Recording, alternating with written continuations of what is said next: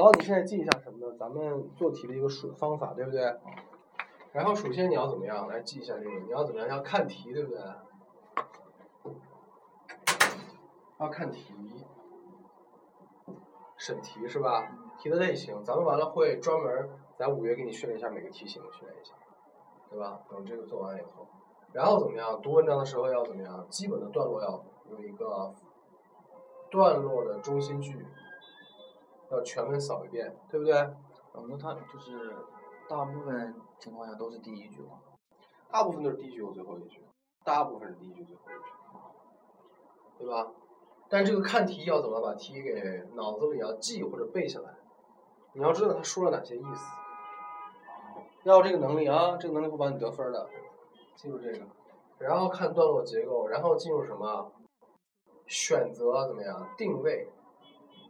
通过你对这个题的记忆，你要定位到哪些答案在哪一段，对不对？然后就进入什么精读阶段？精读阶段。这个精读阶段也就进，也就是我所说的，首先你要怎么样，FED 把它分析了，对吧？咱们阅读一直在练这个，对不对？分析了，然后去理解它的主要的意思，对不对？通过这个上下文来理解，精读是这个，所以前面这个是定位，后面这个是理解，最后也就是作答，对吧？一般是这样的啊。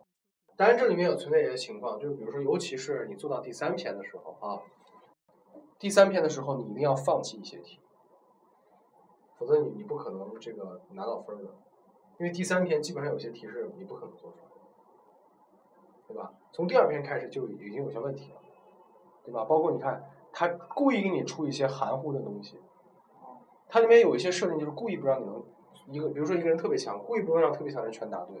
就是就算看懂了意思，也能选错的这种，对，就是这个东西，它里面肯定有这样的东西，所以说呢，你只要按照自己的理解把它做出来就可以了。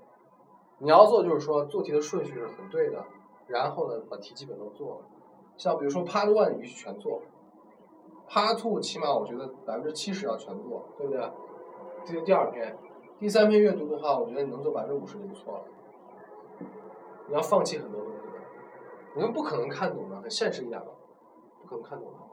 你要在能力范围内解决问题，在能力范围内拿分儿。你要的既然是五点五或者是六分，对不对？这个第三篇是超越你能力的东西，你根本不需要处理这个，你也不需要为看不而痛苦，明白了吧？所以咱们接下来的这个阅读课会根据这个策略来走啊。